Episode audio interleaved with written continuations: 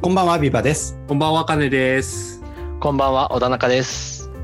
振り返りエームは、振り返りに関するあれよこれを発信するポッドキャストです。さまざまな振り返り手法の紹介とともに、振り返りの実践を通して、振り返りを探求していきます。パーソナリティは、ビバとかねと小田中でお送りいたします。ということで、えっ、と、祝アジャイルなチームを作る振り返りガイドブック発売、イエーイえー、えーえーおめでとうございます。おめでとうございますということで、今日はですね、この記念すべき、えー、と日に、えーと、私がやりたいからという理由で、えーと、記念収録をします。よろしくお願いします。そりゃするでしょう。我々としても。我々としてもね、リスナーとして来ていただいた皆さん、あのついつもついてきてくれてありがとうございます。えーぜひ今日はワイワイ楽しんでいっていただければと思いますので、よろしくお願いいたします。よろしくお願いします。で、まあ、いつもよりちょっと10分遅れぐらいなので、えっ、と、10分巻きでやるとかではなくて、普通にあの、10分、10分押しで、10分遅れで終了する予定ですので、そのつもりでよろしくお願いします。すみません。で、えっ、と、今日は、えっ、と、振り返りガイドブックの、えっ、と、発売記念の、という回で、えっ、と、まあ、パーソゲストパーソナリティとして、えっ、と、小田中さんもお呼びしております。小田中さんよろしくお願いしますお願いし。ます。改めて小田中です。皆さんよろしくお願いします。はい、よろしくお願いします。ということで、今日はですね、この3人でお送りしていきたいと思います。でいつもとちょっと違うのは、あの、YouTube ライブで見ていただいている方、いつもありがとうございます。えーコメントはですね、えっ、と、振り返り実践会で毎回お願いしてるんですが、今回は、えっ、と、前半の収録は振り返りガイドブックでお願いいたします。シャープ振り返りガイドブックの方で、えっ、と、出てます。今、えっ、と、左上右上右上かな？直しましたよ。はい、ありがとうございます。で出てますので、そちらで実況とか感想とか、えーいろいろとお願いいたします。はい、ハッシュタグこちらです。えっ、と、まあの、小橋さんありがとうございます。で、えっ、と、あとは、えっ、と、そうそうそうそう、あの、振り返りエームで聞いてる方はですね、あの、振り返りエームで、えっ、と、いつも通り実況いただけると嬉しいです。いつもありがとうございます。ということで、前置きは以上にして、で今日はですね、前半、前半のいつもの1時間はガイドブックの話をして、で、後半は、後半の次回ですね、次回の収録に関しては振り返りカンファレンスっていうものを4月10日に行いますので、そちらの話をしていきたいと思います。ちょっと振り返り尽くしの1日、えーと2時間になりますけれども、えー皆さんお付き合いいただきますと幸いです。はい。ということで、えっ、と、じゃあ早速ですね、振り返りガイドブックについていろいろ語っていきたいと思うんですけれども、そうですね、なんだっけ。ちょっと待ってね。どこだっけ。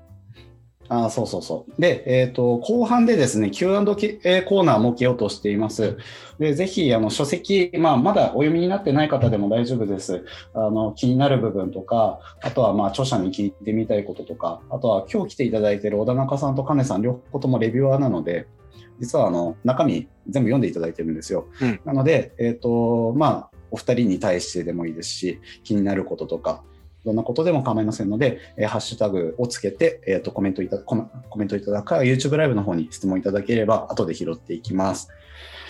はい。ということで、えっ、と、じゃあ、最初に、そうですね、えっ、と、書籍に込めた思いとか制作秘話のところを話していきますか。まあ、まず。まず書籍、ねこの書籍知らない人向けに書籍の話をした方がいいですよね、多分。そんな人いるわけないじゃないですか。え？いや、じゃあちゃんと説紹介というか宣伝をしましょう。宣伝をしましょうか。はい。えっ、と、こちらの本ですね。アジャイルなチームを作る振り返りガイドブック。あの、綺麗なのは小田中さんの左の方に。あのそうそうそう。はい。本日、本日発売となってますので。で、こちらが、えっ、と、今日発売です。2月17日発売です。なんかあの、新宿の純駆動なんかでは先週から発売、先行発売されたらしいんですけれども、うんはい。えっ、と、皆さんのお手元に届いたのはきっと今日だと思います。で、この本なんですけれども、過去にですね、いろいろな振り返り手法の本って出てました。えっと、皆さんがきっとどっちかは知ってるはず、この、これだけケプト、うん超有名ですね。で、これが2013年かな？13年ですね。13年。で、アジャイルレトロスペクティブズ。うんうんうん。こちらが2004年とかなんですよ、確か。平成19年って何年？うーん。もう、ずっと前。10 14年前か。14年前そうっすねだ。から2007年とかなのかな。そうですね、2007年かな？はいはいはい。そうですね。そんなもんだと思います。はい。まあ、っていう本が、まあ、アジャイル、まあ、ケこれだけケプトってもともとアジャイルとかがそんな流行流行ってないというか、アジャイルじゃない人たち向けに書かれた本ですけれども、振り返りの本ってこれしかなかったんですよね。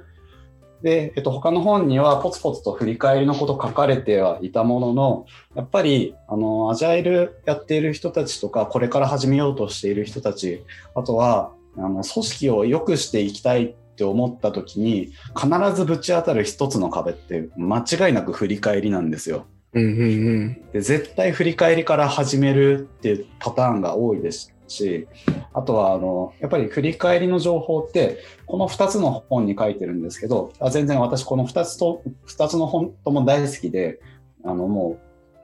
う本がくたくたになる程度には読み込んでますけれども。でこれだけケプトはやっぱりケプトのことしか書いてないんですよね。すごく詳しく書いてる、ケプトのことだけで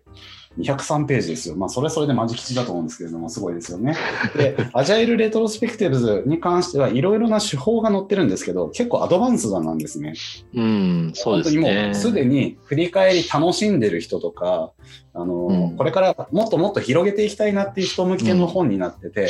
で、うん振り返り初心者、で、やっぱりあの、ケプトから始める人非常に多いんですけれども、やっぱりケプトうまくいかないねっていう現場にはいっぱい遭遇していて、私も。で、そんな現場を少しでも良くしていきたいなっていう思いで、あの、本当に振り返り初心者、アジャイル関係なくです。えっ、と、振り返り初心者が組織を変えていく、チームを変えていくっていう時の一冊目として、振り返りのことだけを凝縮して、えっ、と、もう、現、現代で使える最も詳しい振り返り本として書いたのがこの振り返りガイドだと思います。で、えっ、と、どれだけ詳しいかというと、えっ、と、336ページになってしまいました。すみません。はい。えっ、と、私が今まで書いてきた本のマックスが264ページだったんですけども、あの一気に超えましたね。だいぶオーバーランしましたね。いや、これもですね、つ制作秘話があるんですよ。あの、へ秘話の方入っていきますけれども、もともとね、あの、企画書段階では230ページぐらいだったんです。うんほうほうほう。で、えっ、と、分かった、200ページ、230ページぐらいにしない。やっぱりあの、薄くないと、とっかかりづらいよねっていうのは図書から言われていて、やっぱりあの序盤の、えー、と20ページ30ページで掴んででそこからあのガッと読み込んでもらうっていうのがよいいよねとは言われていうんてですね、でそのまあ薄くしたかったんですね個人的には。で 薄くしようとして入稿した時にはですね初期入稿だと220ページぐらいなんですよあ、そうだったんだ。ワードでワードで。で、えー、と文字数とかも一応あの1ページ内の文字数とかね、うんいろいろとややりくりしながら図これぐらいの大きさで入るかなとかやって220ページぐらいでまずですねあのそう、えー、と書籍のレビュアーの振り返り、えー振り返りじゃないスクラムブートキャンプザブックってあるじゃないですか。うんうんうん。えっ、うと、ん金本ってやつですね。いこわゆる。れですねうんこれこれ。で今回振り返りガイドブックって漫画形式なんですね。漫画でこういう感じにあの見開きで漫画になっていてですごく読みやすい初心者にとっても読みやすい、イメージしやすいって本を理想としていて、でそれって振り返りガイドブックの元というか、まあ、直送を得てるのがやっぱスクラムブットキャンプザブックの僕くんきみちゃんなんですよね。で、えー、とこれと同じようにしたいなっていうことで、まあ、漫画をつけましょうと。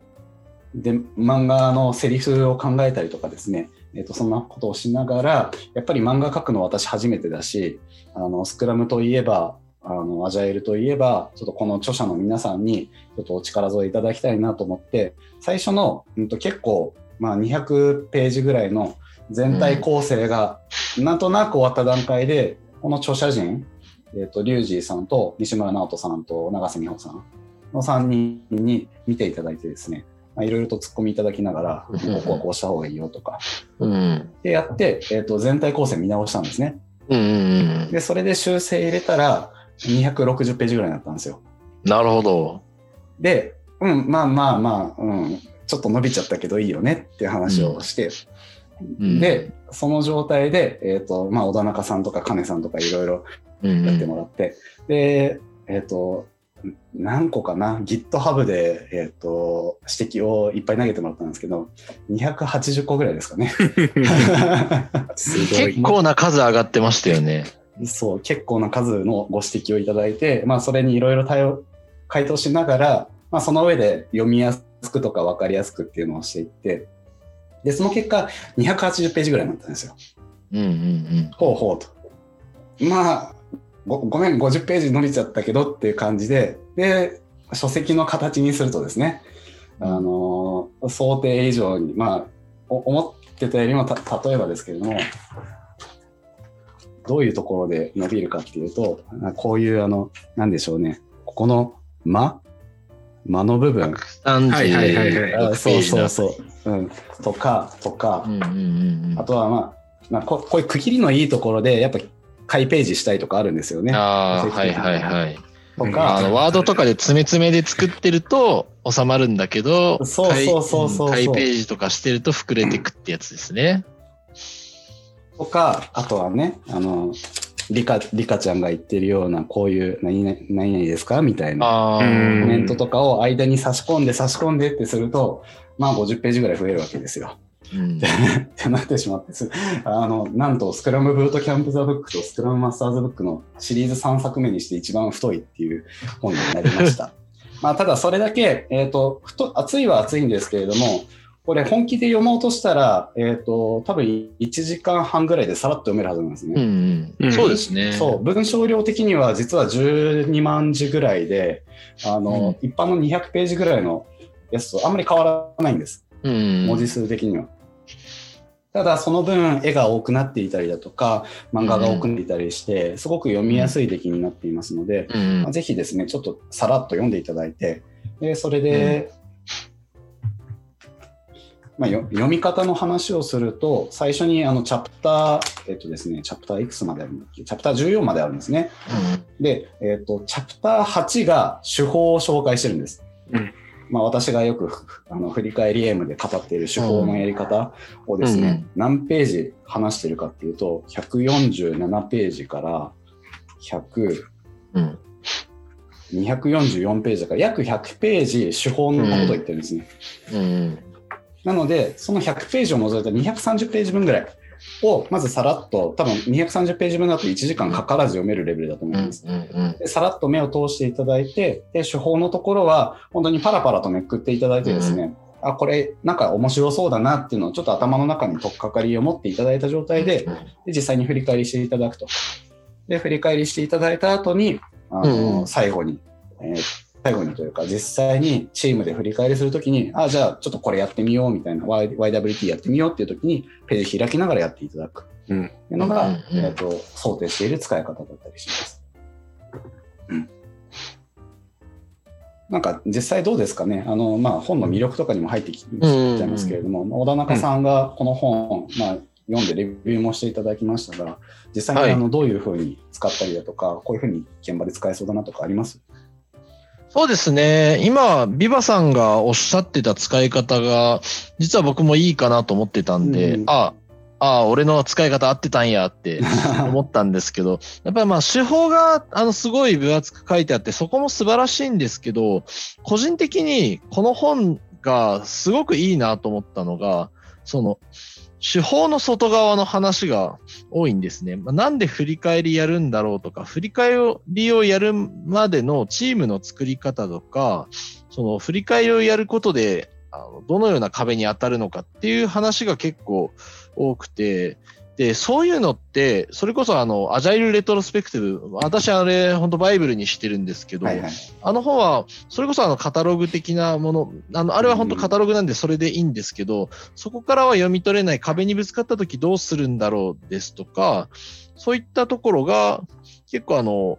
なんでしょうね、リアルな現場感のあるうん書き方で書かれてるのがすごくいいので、なんで初めて振り返りをやるだとか、例えばあの、まあ、なんでしょうね、例えばマネージャーを初めてやるですとか、振り返りをやってほしいって任されたけど、まさにこの主人公のような状況の方っていうのが読むと、まあ、そのストーリーをパラパラ、なんならもうね、漫画だけどんどん読んでくれもいいと思うんですよね。で漫画パーッと読んでって、なんなんとなくそのタイムラインというか、こういうことが起こるんだってっていうのを感じ取って深めていくっていうのが、まあ、いいのかなって。僕はあのノートにですね、もうフライング、今日発売日なのに昨日レビューを書くっていう、まあ、ちょっといいのかなっていうのをいや、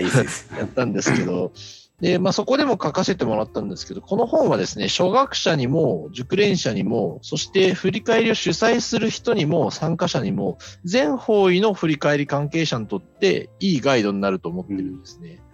なんで、まあ、初心者は今言ったような、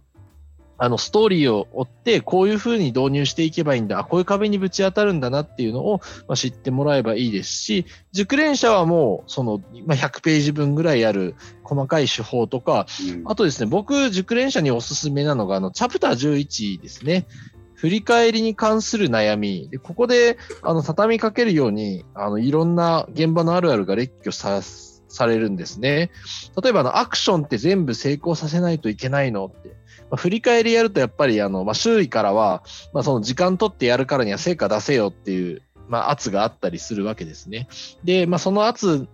圧からなんかすごい無難なものになってしまったりとか、逆にものすごいあの一発でホームラン出そうとする施策やって結局できないみたいになりがちなんですけど、まあ、そうじゃないんだよと、あのまあ、全部成功させるんじゃなくて、まず実験すること自体が大事だからっていうようなあの背中を押したりしてるとこは熟練者にもすごく向いてますし、まあ、なんでそのいろんなステージによって違う読み方ができる。なんで、初学者が習熟していったらまた違う発見がある一冊なのかなと、はい、思ってます。あそうですね。あの、これ、本のコンセプトとして、これはあのふ私の振り返り読本時代からずっとそうなんですけど、あの、チームの本棚にもう刺してやって、必要な時に読んでもらうとか、うんあとはあの、一週、一週、二週、三週、その読んだ時によって、その読み味が異なってくるっていうのを、まあ、ずっと長年使える本っていうのを目指して書いずいろんな本書いてるんですね。うんで、この本に関しても多分、初学者が見たときと、あと熟練者が見たとき、チリテーター慣れてて、あの、うん自分で振り返りもデザインできるようになったっていうときに見ると、多分見えてくるもの全然違うと思うんですよ。うんなので、いろんなときに、まあちょっとたまにですね、読み直していただくといいのかなって気がします。うんうんやっぱりコメントであの、アジャイルレトロスペクティブって初心者向けじゃないよな、みたいな話ありましたが、やっぱこの本すごく素晴らしいんですけれども、その、もう振り返りがうまく、ある程度うまくいってる前提でいろいろ遊んでみようみたいなスタンスなんですよね。で、説明の部分って、この本39ページ分ぐらいまでしか、39ページまでが、えっ、と、いわゆる概論になってて、で、そこから先全部カタログなんですよ。うん100 120ページ分ぐらい。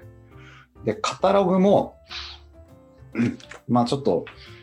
こういうこういう感じでね、あの、絵が描いてあったりしますけど、やっぱ英語表記になってたり、うんうんあとは日本で使いづらいのが多いんですよね。日本の現場にマッチしない。そうです。ね。うん。こううわ、使いづらさそう。実際に使ってみると、うん、ちょっと違うかな、みたいなのが、やっぱり、あの、翻訳本だからしょうがないっていうのはあるんですけどね。ってっていうのがあって、あの、振り返りガイドブックではもうそこを完全に排除して、日本人のための振り返りの手法、うん。日本の現場のためのですね、うん。日本人に馴染みの深い手法で、かつ使いやすいものだけを圧縮してうん20個、うん。私があの振り返りチートシート、あの皆さんご存知の振り返りチートシートですよ。こちらにうん84載せているうちの、えーとまあ、新しいものを含め20個に絞って超詳しく載せてるっていうのが、うんまあ、私の推すポイントですかね。うん。うん。それこそ手法で言うと、あの、YWT ってもう、あの、YWT ってこのケプトとかが頭にあると、なんだろう、何の単語の頭文字だろうって思うと、まさかの、やったこと、分かったこと、次にやること。ね。うん。で、そこから分かるように、これって日本産の手法なんですけど、まあ、であるがゆえに、アジャイルレトロスペクティブには載ってなかったりですとか、うんうんうん。あとあの、近年ですと、まあ、アジャイル界隈だったのファンダンランっていう、あの、ファンダンランって本当に素晴らしい、めめちゃくちゃ私あの方法好きなんですけど、あれってかなり新しいじゃないですか。うん。できて2、3年とかですよね。あの、多分書籍に載ったのは私の振り返り読本が一番最初だと思うんですけど、その時うん2018か19のはずなんで、うんうんうんそれぐらいですよね。そうですね。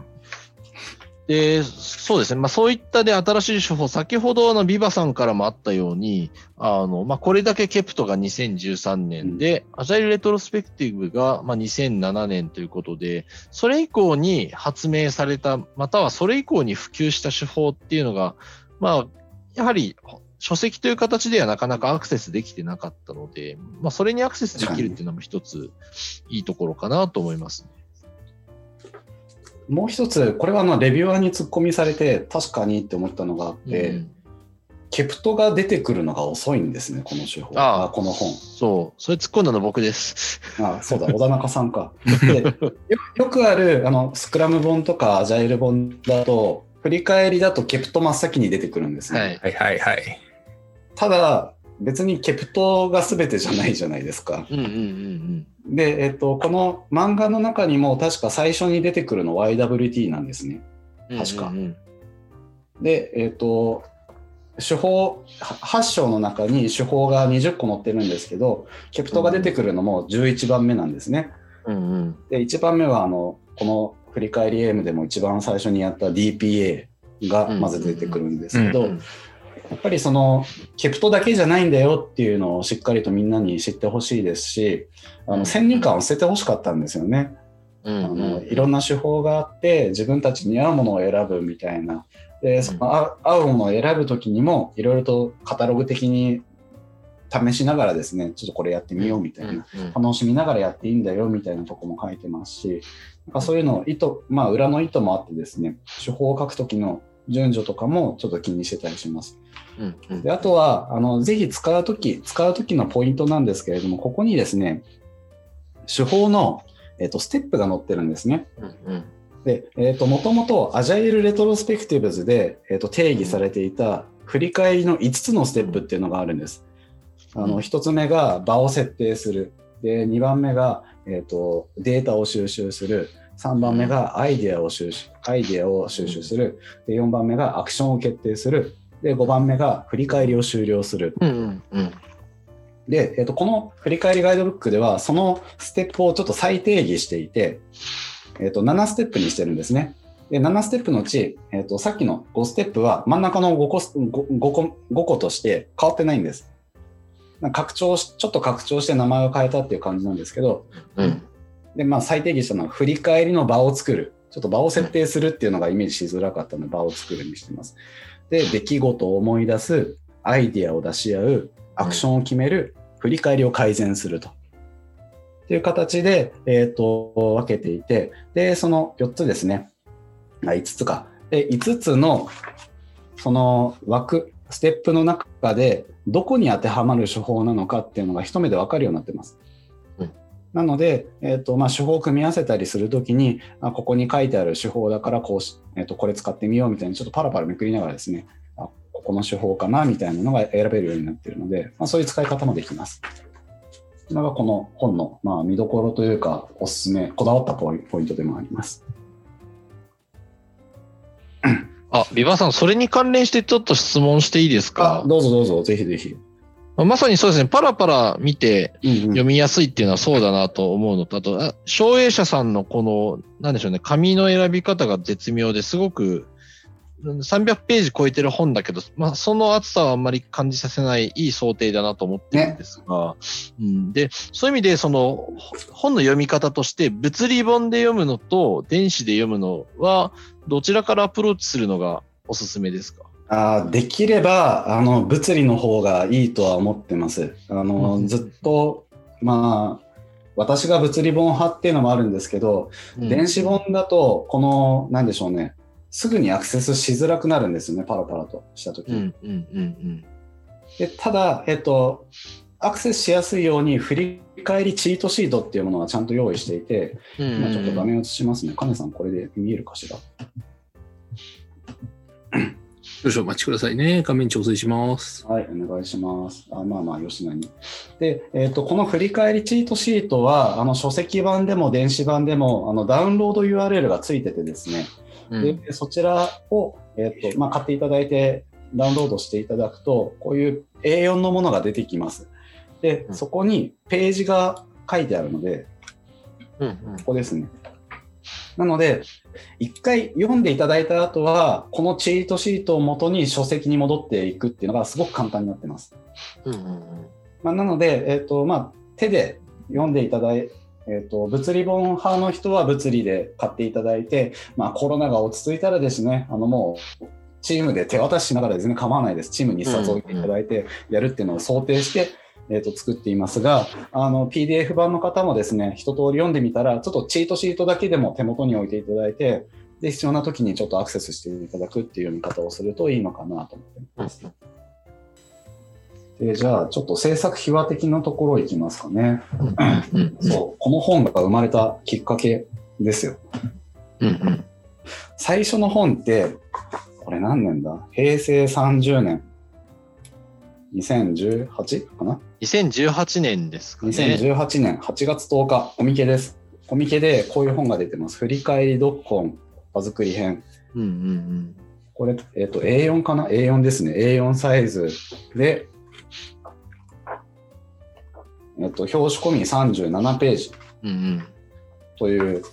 もうあれですよ。普通にここバチンバチンって売ってるコピー本ですよね。コピー本から始まってるんですよ。振り返りガイドブックって実は。うん。うんうんうん。で、この本、あーこんあー懐かしい。ちょっと初めに読んでみますね。あなたのチームでは効果的な振り返りはできていますか？この本では振り返りの中でもチームの振り返りのやり方について場作りにフォーカスしてお話しします。振り返りをこれから始めようとしている人、振り返りをしていてなかなかうまくいかずに悩んでいる人、そしてより良い振り返りを行いたいと考えている人を対象としています。うん皆さんの振り返りをより良いものにする一助となりましたら幸いです。今と何も変わってないんですよね、このスタンス。ぶれない。そう。で、ややっぱりあの場作りからだっていうところも私は変わってなくてですね、うんやっぱ。り場作りをすることによって、場作りがもう8割、9割を占めると思ってます、振り返りは。うんうん。で、そこから先は、まあ、あの、ちゃんと設計できたらそれだけ素晴らしいものにななりますけれども、あの、事前の、事前のというか、振り返り開始の時点の場作りによって、後々うんのあの議論が活性化したりだとか、あのチーム全体が良い方向に向かっていきやすくなるとか、っていう効果って必ず得られると思ってるっていうのを元に場作り編を作ったんですね。うんうんうんうん。まあ、この時から連作にする想想定があったんですよね。場作り編って言ってるから。そうですよね、もう。ななんか覚えてますね。2018年頃だ。多分その前の年の秋に、あの NRI さんでやってらっしゃるあのネタ出しミートアップあ、ってそうそういうそうそう。あの素晴らしい勉強会があるんですけど、そこであの私、小田中とビバさん初めてやって、うんうんもう飲み会でひたすら振り返りいいっすよねって、うん。ね二。人だけで盛り上がるっていうのが、二次会ずーっと二人で話してましたもんね。ずっと振り返ってましたね。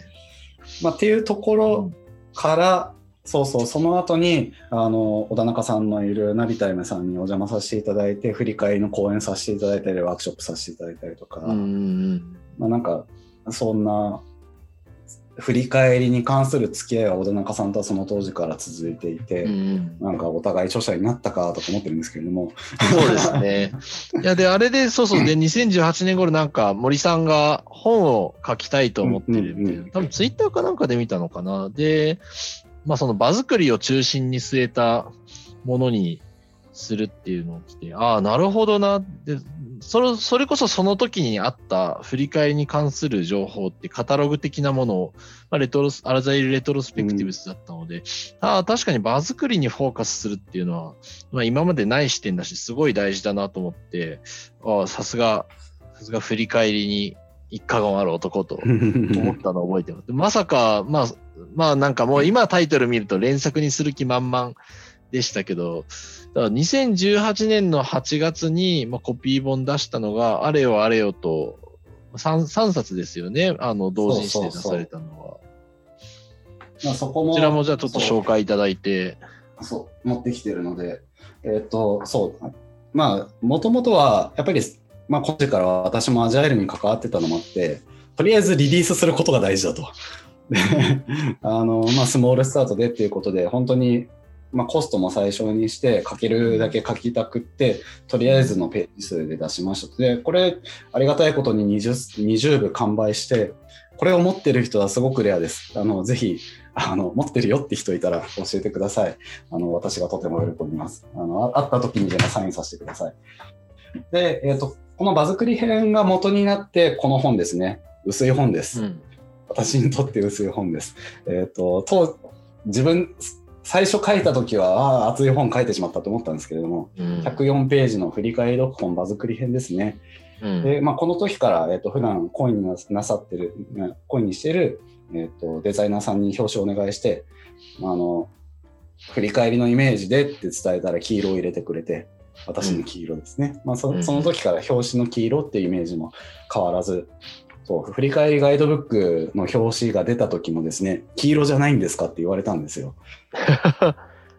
でもこれよく見ると、ガイドブックの字が、そうそうそう、黄色なんですよね。でちちなみに、黄色入れてくださいとは一言も言ってないんです、私。そうなるほど。一言も言ってないんです。で、まあ、デザイナーさんがなんか気を利かして入れてくれたのかなって。まあちょっとね、あの商業誌と同人誌で、やっぱり表紙の色とかの戦略はあるので、そちらはもうプロにお任せしようと思っていたんですが、黄色が入ってきてくれてちょっと嬉しかったですね。まあ、っていうのがあって、振り返り読本場作り編っていうのが、まあ、ちゃんとした低層で出ました。で、こちらが、えっ、と、平成30年の10月に出てるから、あすげえな。8月にこれ出して、10月にこれ出してるんですね、私。すごいですね。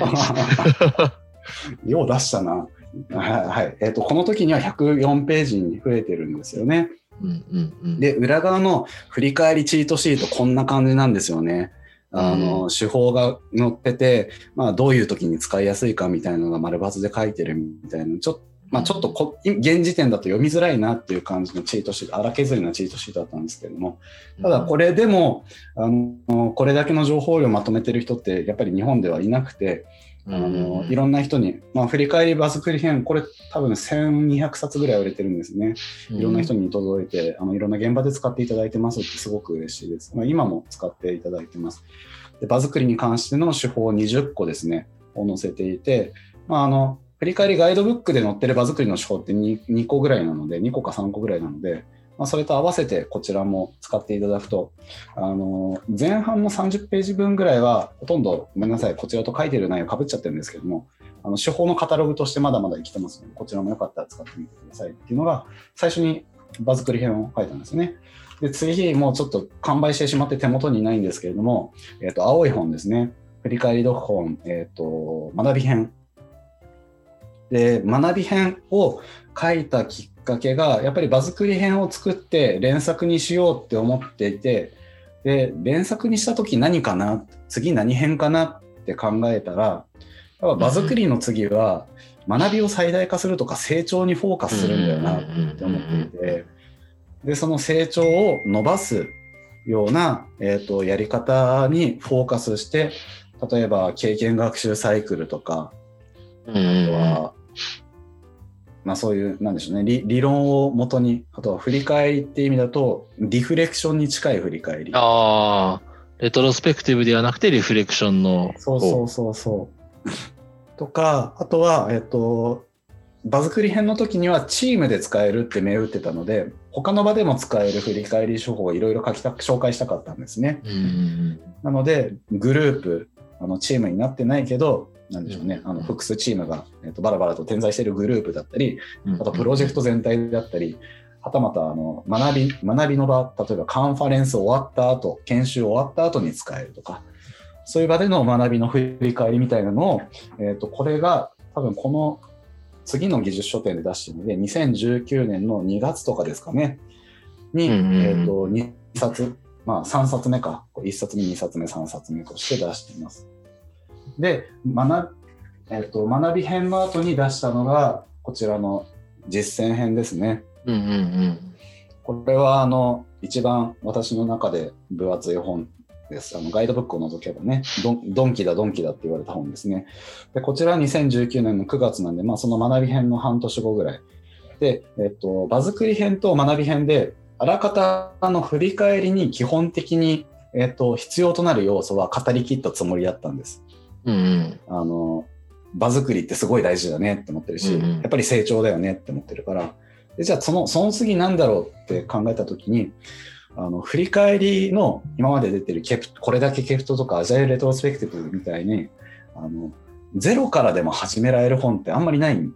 だなって気づいたんですよ。現場でゼロから始める。そうそうそうそうそう。で、えっ、と、本当にこ、いわゆるガイドブックとして、あの、上から順番に実践していけば、もう身につくみたいな本が作りたくて、ということで、実践編って銘打って、あの、8つの型をここで定義したんですね。振り返りって、まあ、あの短期間振り返りたいだけの情報共有したいだけの場もあるし良いところをいっぱい伸ばしたいよねっていう場もあるしあと問題解決とにかくしたいじゃんって場もあるしみたいに8つの、えー、と主な型を定義してその型ごとに1つの型あたり40ページずつぐらいですね細かくこの手法はこういうふうに進めますファシリテーションのファシリテーションの、えー、と注意すべき点はこうですみたいなあのいろいろと語りながら、えー、と作りました。でそれが、えーとまあ、この4冊目の本ででこちらが、えーとリージョナルスクラムギャザリング東京2019かな？で、えっ、と、障害者の岩岩切さんがですね、今取締役かな、が、えっ、と、そのイベントの場で、あの、アジャイル本で、えっ、と、投票しましょうっていうのをやっててですね、あの、おすすめアジャイル本をみんなで投票してくださいみたいなのがあったんですよ。で、そこで、うんと、この本、まあ、全実は振り返り読本系、ちょっと最初の薄い本を除いて、全部、あの、誰かしら投票してくれていてですね、まあ、多分あの、一人、一人3票みたいな感じだったんで、あの、どこに投票してくれてる人割と1冊2冊分投票してくれてたりしてると思うんですが、この本が、あの、アジャイル1年生、1年目の人がおすすめする、えっ、と、書籍第4位に上がったんですね。で、それ、それがすごく嬉しかったっていうのと、他の本は基本的に商業誌で、同人誌が上がってるのはほとんど私のしかなかったんで、それはそれですごく嬉しくて、まあその頃、まあそのちょっと前からこの黄色い服の活動で、あの岩切さんとはですね、まあ付き合いが多少あったっていうのもあって、でそのうちあの商業誌書きたいなとか思ってたわけですよ。で、えっとまあそのネタはずっとため温めておきながら、で次に着手した着想を得て書いたのが、まあ、振り返り本大体本当に書き尽くしたなと思って今今だと、ねリモートワーク編とかいろいろ出てくるんですけど、まあ、その当時は書き尽くしたなと思って次何の本にしようかな振り返り読本でどのネタが欲しいみたいな話をして、でその時に、うんとそうデザイナーデザイナーの人とあのもう、まあ、毎回ね、この低層でお願いしてたんで、デザインを。あの振り振り返りの本を毎回読んでもらって、次何の本がいいですかね？あの佐々木さんという方なんですけど、佐々木さんだったらどういうのを読みたい？って言って、いろいろとあの、書籍のタイトルをいろいろとあの上げてたんですね。最初にあの、もう表紙が、表紙ができると、私めちゃくちゃあの、書くのが早くなるっていう特性があって、テンション上がるんで。まず表紙作ってもらおうと思って、表紙のイメージを伝えるためにあのタイトル一緒に考えながらやってたんですよ。で、そこでチームビルディング、チームビルディング編みたいなこと書い書いてたら、あのチームビルディングの本良さそうじゃない？みたいな話になって、で、チームビルディングの本をじゃあそっちにしようと。一回ちょっと路線変えてみようと思って、チームビルディング超実践ガイドっていうのを書いたんですね。で、アジャイルな強いチームを作るチームビルディング超実践ガイド。っていう名前を書いて、まあ、これもほとんど、えーと、商業誌の低層に近い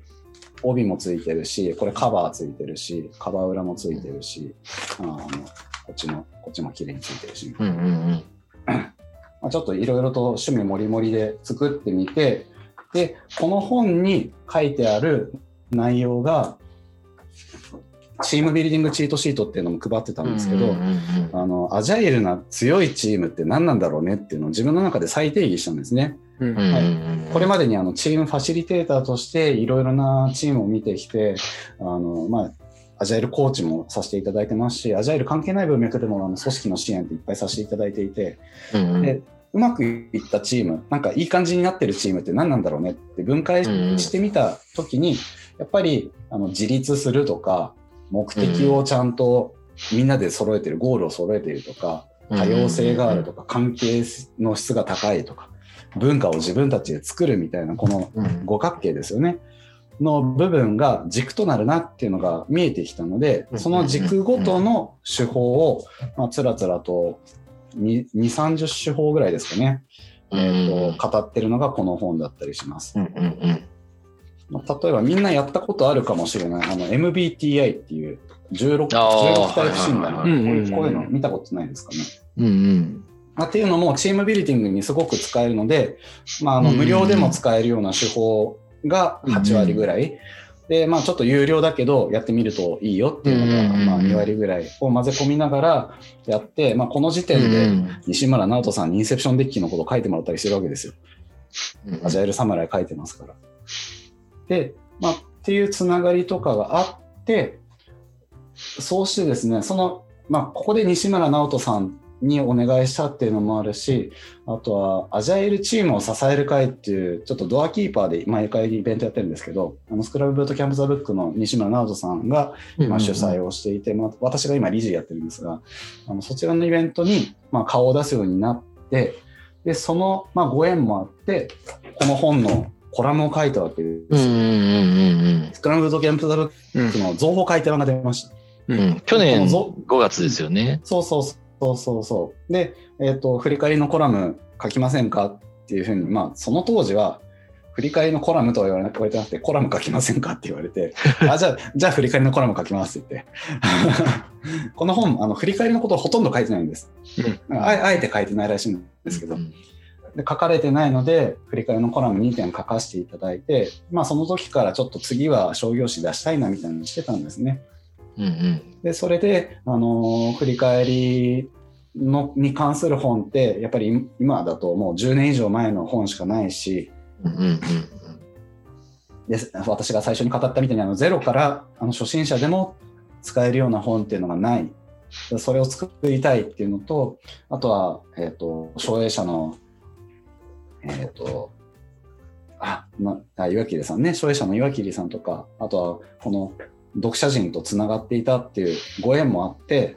あの、企画を持ってったんですね。振り返りガイドブック、そその当時は振り返りあ、でも振り返りガイドみたいな本だったかな。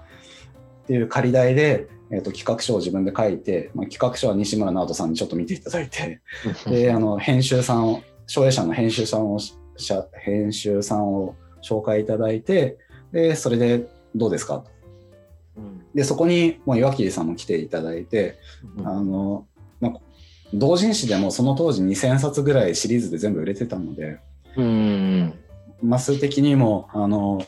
いけるでしょうみたいなところがあってごサインいただいて、うん。っていうことで振り返りガイドブックが生まれたんですね。うん。うん。うん。なので、私が始まったのって2018年のこれからですし、ずーっとアウトプット、本っていうアウトプットを続けてきたのもあるし、コミュニティでつながった岩切さん、奨励者さんとか、うん。あとはスクラムブートキャンプザブックのあの読者陣、うんうん。うんまあ、あとはレビュアーの皆さんもつながってすごくいいレビューいただいてますが、そういうのがうん。合わさってようやく一冊の本として出せた。あある種私の振り返りの活動としての一つの、まあ、現時点の集大成を出せたのかなっていうのがんんんそう、制作秘話だったりします。いやーこの制作秘話はかなり熱いですよね。うんなんかその、特に最初のコピー本っていうのがやっぱり、なんグッとくるというか、ななんでしょうね。私あの音楽が好きなんで、音楽で言うとそのインディーズのバンドがなんかデモテープから始まって、はいはいはいはい。インディーズで人気が出て、ついにメジャーデビューだみたいな、うん、なんかそれに近い話が 確かに。あって、うん、結構熱いな。うん。ねまあそんな感じでやってきて、で、これまであの4冊かえ、ん？5冊？うんと、まあいいっぱい書いてきて、で、あとは、あの、他の、他の書籍にも、まあ商業誌にもお名前載せて、載せさせていただいたりだとか、まあちょっとご縁もあって、スクラムマスターザブック、あのシルバーの本ですね。ここちらの方も実はレビューさせていただいていて、で、3作目としてですね、まあ1作目、コラムニストとして、で2作目レビュアーとして、で3冊目あの著者としてちょっと関われたっていうのがすごく自分的には嬉しくてですね、うんうんうんうん3冊何かしらの形で関われているっていうのが。でここの本も今まで書いてきた内容いわゆるあのこういう本の読本系って全部最初に序文というか概論が必ず来るんですね。うんうんうん30ページから50ページぐらい概論でこの本で語っている理論はこうだ。うんうんであのこの赤い本も今出してない、えっと、今手元にない青い本もこちらの、えっと、これも概論の部分は0円で読めるようになってますブースで、うんうんえっと0円で読める、えっと、ページ数合わせると300ページ分ぐらい0円で読めます。他の、えっと他のいわゆるカタログの部分ですね。振り返りの手法の部分だったりあとは、えっとチームビルディングの手法の部分だったりそういった部分は、まあ、有料でってなるんですがあのそちらの概論の部分を全て、えっと本当に初心者向けのところをぎゅーっと凝縮してちょっと全部語りきれてなくて語りきれてるの5割もないと思うんですが本当により抜いてこの本に詰め込んでるので初心者目線でも、まあ、特に私がいつも会いたりしてるのって、振り返りこれから始めたいですとか、うん。そういう人たち向けに研修とかやってたりするので、うんうん。そういう人たちにあのいつも伝えているようなあの本当に彼らが、えー、とスッと入ってくるような単語で、えー、と書い書いてるつもりではあります。あのきっとレビュアーの皆さんからいろいろここ分かりづれえみたいにツッコミいただいてるのできっと大丈夫だと思ってます。うん。はい、ですですのでぜひ今聞いている方であの振り返りも結構慣れてるっていう方でも、うん。やりあの他の人に振り返りのことを伝えるとかあと振り返りのことを、えー、と新しいチームで始めないといけない、まあ、始めたいみたいなタイミングって今後絶対来るはずなんですよ。うんうんうんうんそういう時にぜひ使っていただきたいなっていう本になってます。いやー熱い思いありがとうございます。はい。いやーあのそれこそ、まあ今、あの、何冊もこれまで書いてこられた本を紹介いただきましたけど、最初私、ビバさんから、あの、商業誌書くって聞いたときに、あ、なるほどなって、あの、まあ確かに、あの、実績終わりだし、あ、それはすごくいいなと思うと同時に、え、また振り返りについて書くの？まだ書くのあるのっていう のは、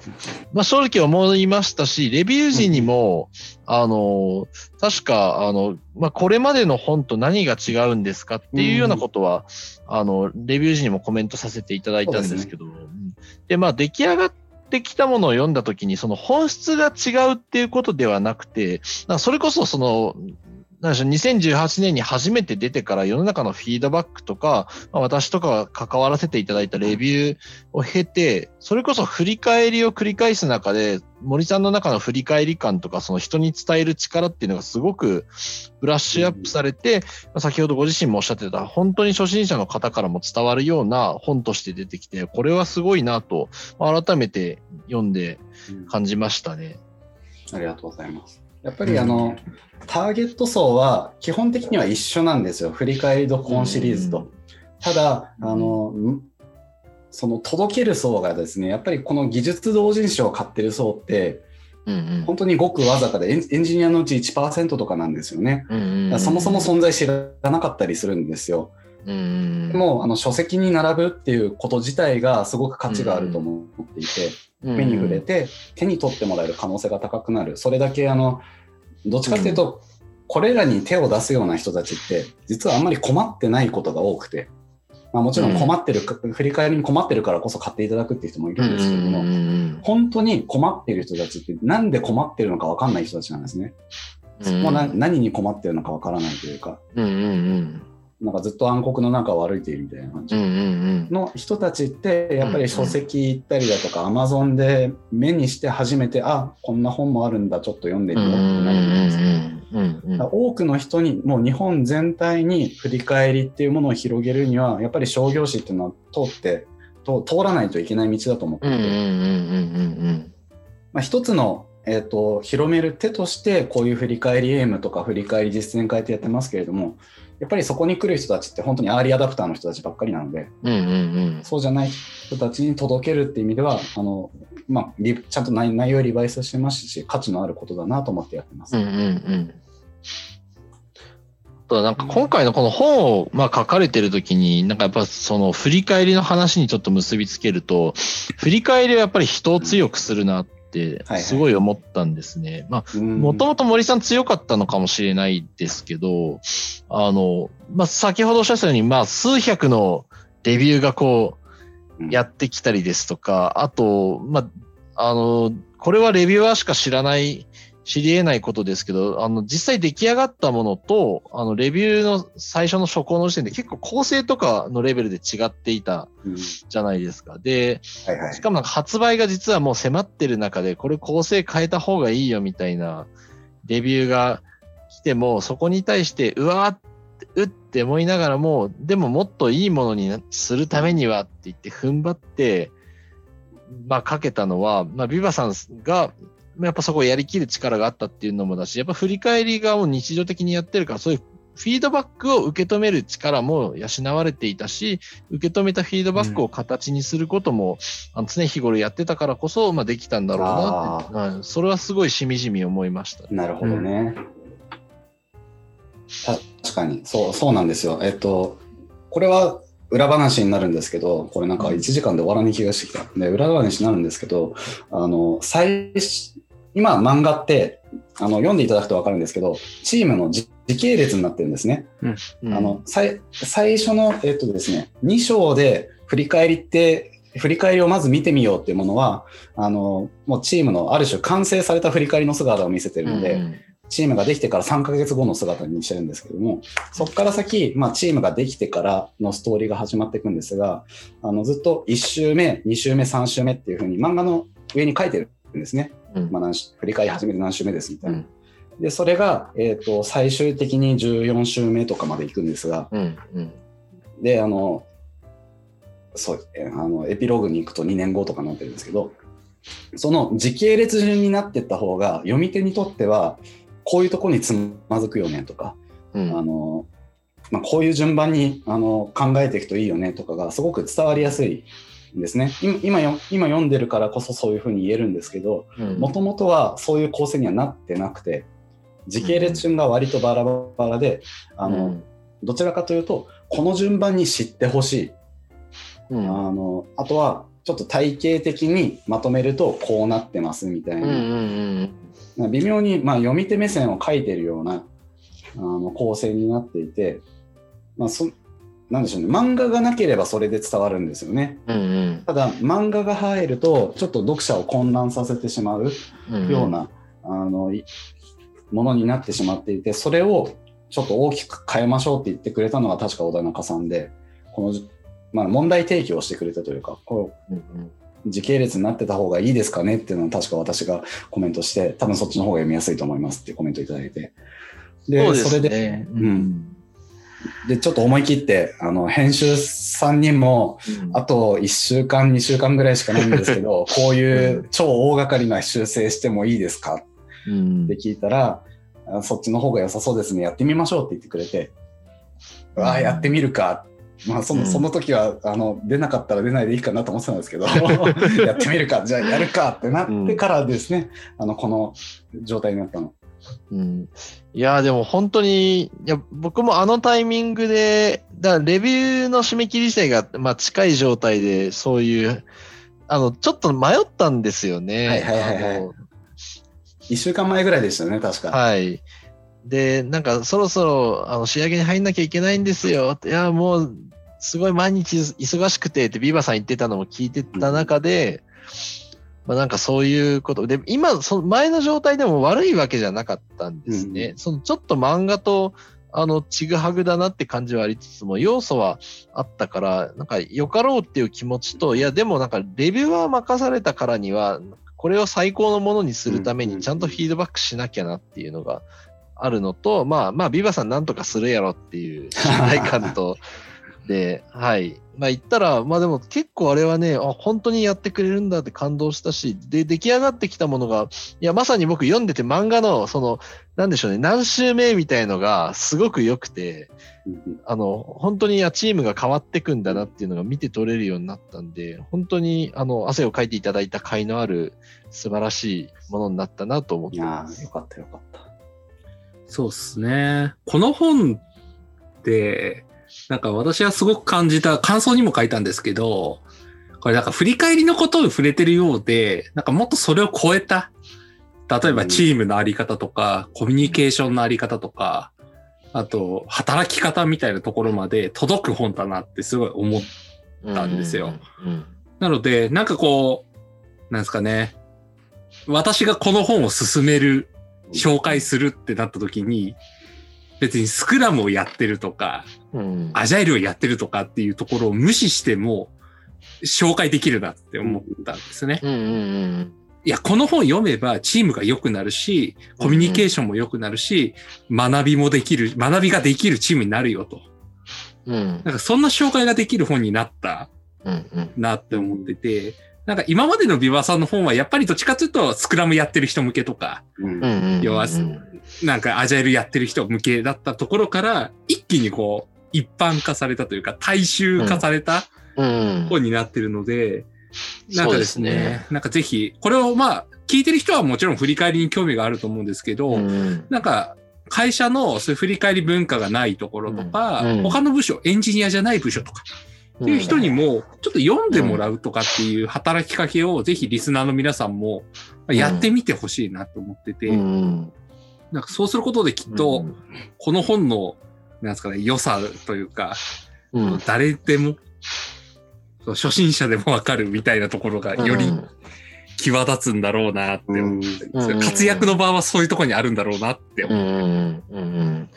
いや、カネさんおっしゃってるのすごい私も同感で、アジャイルなチームじゃなくても使えるの本当にそうで、まあそういう、そういう意味だとなんか、もしかしたらレビューの時もちょっと触れたかもしれないですけど、なんかアジャイルなチームを作るって言ったりとか、スクラムガイドの紹介とかあるけども、アジャイル色をなくしてもいいんじゃないかぐらいにちょっと思ったんですね。で、まあ、なんか最終的にやっぱアジャイルしっかり、あの、アジャイルソフトウェア開発宣言とかに根ざしてるので、まあそこは、あの、要素として良いなと思いつつも、あの、一方でそのアジャイルってやると、あ、うちはアジャイルじゃないからって遠ざかっちゃう人がいると、あすごいもったいないなっていう。うん、それね。そこは、まあ、あの、ここだ、ここだから話せる販売戦略的な部分もあって、あんまり広くしすぎると売れなくなるっていうのがあるんで、刺さらなくなるっていうのがあるんですよね。ああ、なるほど。まあ、で振り返りだけだと広すぎるそうそううそう。振り返りっていうのだけだと、まあ、あの、ソフトウェア以外の文脈で振り返りの本って結構出てるので、う。うん、リフレクションとかそっちの文脈で。ああ、確かにね。で、そっちと並べられてしまうと、逆にあの IT の人たちが手に取らなくなってしまうし、あとはあのどこの層に刺す刺すのかって分かりづらくなってしまうっていうのがあって、ああくまで、まあ、あのメインターゲットはアジャイルに少しでも関わりそうな人うん。っていうのをベースに作ってますが、やっぱりあの思想としては、あのアジャイルじゃない人たちでもアジャイルな状態になっていける、アジャイルなチームを作っていける。うん。なので、まあ、うん万人に刺さるように、まあ、プラスアルファであのママニアの人はスクラムガイド2020の話とかも載ってたりするので、うん。あそうそうそうあのスクラムガイド2020について、えっと多分一番早く日本で発売されてる本です。うん。ちょうど確かに書いてそうそうそうる間くらいですよね。いやめちゃく改訂めちゃくちゃ辛かったんですよ、これ。あの10 11月に確かスクラムガイド2020出て、そうですね。その時その時には初稿が終わってあのそう小田中さんとかのレビューも終わってるんですよ。うんうん。で、えー、とあとは次はあの最高っていう、えっと、まあなんでしょうね、こ細かい修正なお、大掛かりな修正じゃなくて、本当に細かいあのページ番号を直したりだとか、うん。あとはあの誤字脱字ちょっと直したりだとか、うん、そういうレベルの修正の段階で、スクラムガイドは新しくなりましたと。で、え編集者さんからも、スクラムガイド、あの、2020出ましたけど、どうします ?2020 で行きます？みたいなこと言われて、行くか そう、行くしかねえかみたいな。で、変えたんですよね。うんうんで、2017と2020比べるとめちゃくちゃ変わっててですね、うん。いや、そうですよそうなんねで。すよ振りね。振り返りの部分が。どんだけ変わったんだよっていう感じレベルで変わっていて、う んまあ、象徴的なのが、えっと、人関係プロセスを見ましょうって言ってた部分が、うんうん。個人相互関係、えっと、プロセスあとは完完了の完成の定義うんっていうふうに変わっていて、まあ、そういうところの説明直したりだとかっていうのがもうがっつり変わるんですよね。うん。でもう私一人だとあこれ手に負えんわと思ったんであの、うんトラクターの原田紀郎さんにですね助けてって言って、ちょっとレビューしてって、う。んあの急遽お願いして。うんうんそうスクラムガイドのところはもう本当にプロにちょっとこう監修していただきながらあの修正してうん。っていう感じでした。うんちょっと話戻っちゃうのと、多分かなり広がっちゃうので、また別の機会でぜひ話したいんですけど、はいはい。まあ、さっきおっしゃってた、その、アジャイルを今やってなくても、アジャイルなチームになればいいっていうのは、うんもう全く同意なんですけど、それこそ今、アジャイルに触れて、あの、今、アジャイルなって、あの、B アジャイルっていうのを今当たり前に、はいはい。ここで話して通じてましたけど、やはりそれが通じる状態に持ってくっていうのが、まあ、それはそれでタフかなと思ってまして、そうですね。ななんで、そのアジャイルなチームって何とか、なんでアジャイルなチームなのみたいなのを広めていくのもやっぱり必要だなと思って、そ、そこはぜひぜひまた別な機会に。そうです。ね。そこはなんかあのチームファシリテーターの活動としてもそうですし、まああのうんアジャイルコーチとしての活動としてもそうですから、やっぱりそこら辺は別の機会で、振り返り M でっていうよりかはなんか振り返り実践会の別の機会でなのかな。なんかそういうところで語っていければいいなと思います。はいそちなみにこはそうですね。Q&A ってあんま来てないよね。あそうですね。特に質問とかは、なんか皆さん感想を書いているって感じでございありがます。とうございます。まあ、という感じの、えー、と本ですので、ぜひぜひあの皆さん手に取っていただいてですね、あのまあ、このご時世ですので、昔はあのチームに1冊手で回してねって言ってましたけど、手で回せないので、えっ、と、一人1冊持っていただいてですねそうで。すね。あ、それは著者にとって都合がいい時代になりました。まあ、あと電子、電子版だとね、あの印税が高いんですよ。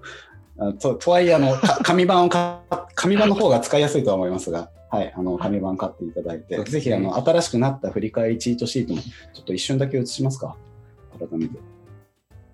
うん画面共有します？あ、いっか、辛いもんね。やめとこう。はい。はい、あのあ新しくなった振り返りチートシートも、あの今あの、私が無料で配っている振り返りチートシートと、まあ、あの手法の数は絞られてるんですけれども、あの振り返りのエッセンスをギュギュッと凝縮しているので、本当に、まあ、いわゆるチートシート、うん。手法だけじゃないチートシートとして使えるようになってますので、まあ、そちらも1冊、1枚印刷していただいてですね、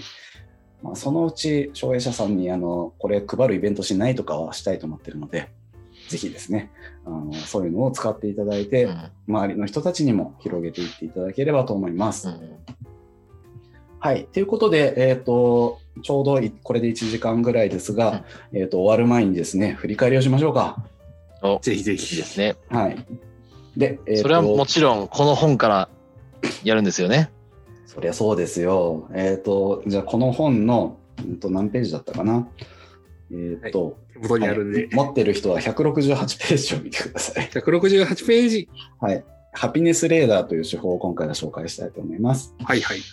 で、えっ、と、ハピネスレーダー、うんと、こんな感じです。ちょっとちっちゃいかな。はい。ハピネスレーダーっていうのは、うんとね、右側？右側っていうの左側？こっち。